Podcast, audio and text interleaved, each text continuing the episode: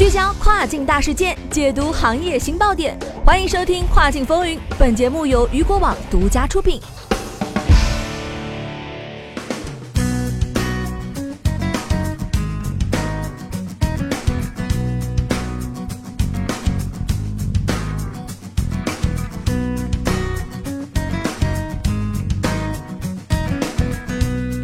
Hello，大家好，欢迎收听雨果电台，这里是每周五为你播出的跨境风云栏目，我是玉博。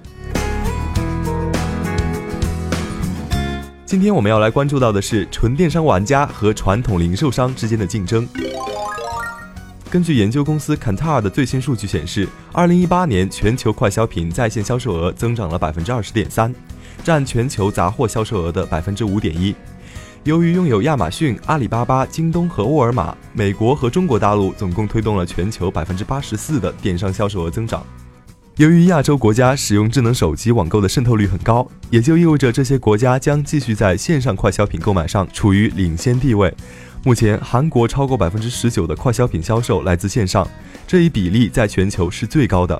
中国大陆为百分之十四。按照目前的增速以及十个人里有九个人会通过手机网购的趋势，预计到二零二五年，中国将取代韩国的位置。中国台湾的在线快消品销售份额为百分之八点二，日本达到了百分之七点七。在西欧国家，百分之四点一的杂货销售来自电子商务，其中主要来自英国和法国。然而，这两个国家的消费者数量趋于稳定，这意味着增长相较于前年要低。而荷兰的电商销售额增长了近百分之三十五。像荷兰杂货配送公司 Picnic 已经贡献了在线快消品销售额的百分之四点五。在东欧国家，在线快消品业务不是很发达，只占二零一八年销售额的百分之一点九。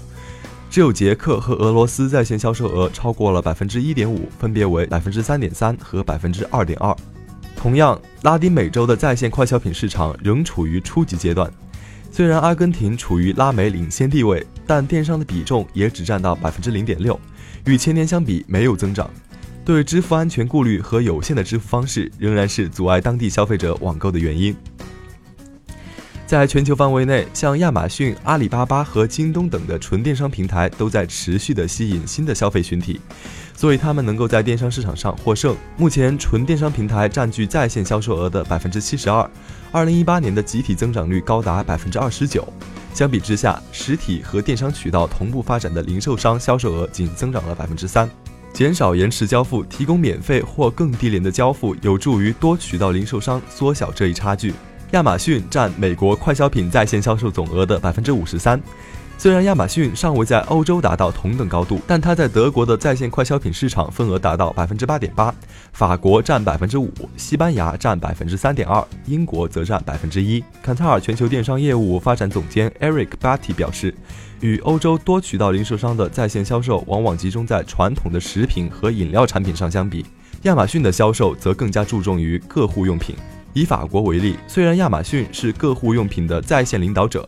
但它在食品和饮料产品上仅排名第七。传统的实体零售商通过线上购物、线下提货的方式取胜。比如法国百货超市 Electric，因为有了 Drive 订货提货中心，它的在线食品销售额是亚马逊的二十倍。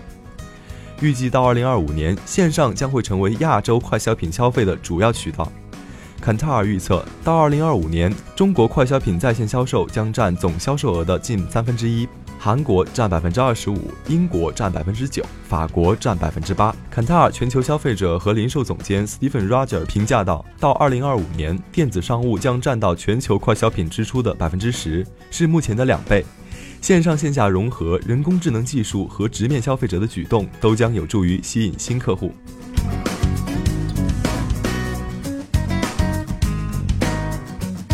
以上就是本期跨境风云的全部内容。想要了解更多跨境电商资讯，欢迎关注雨果网 App 推送的最新内容。我是玉博，我们下期再见。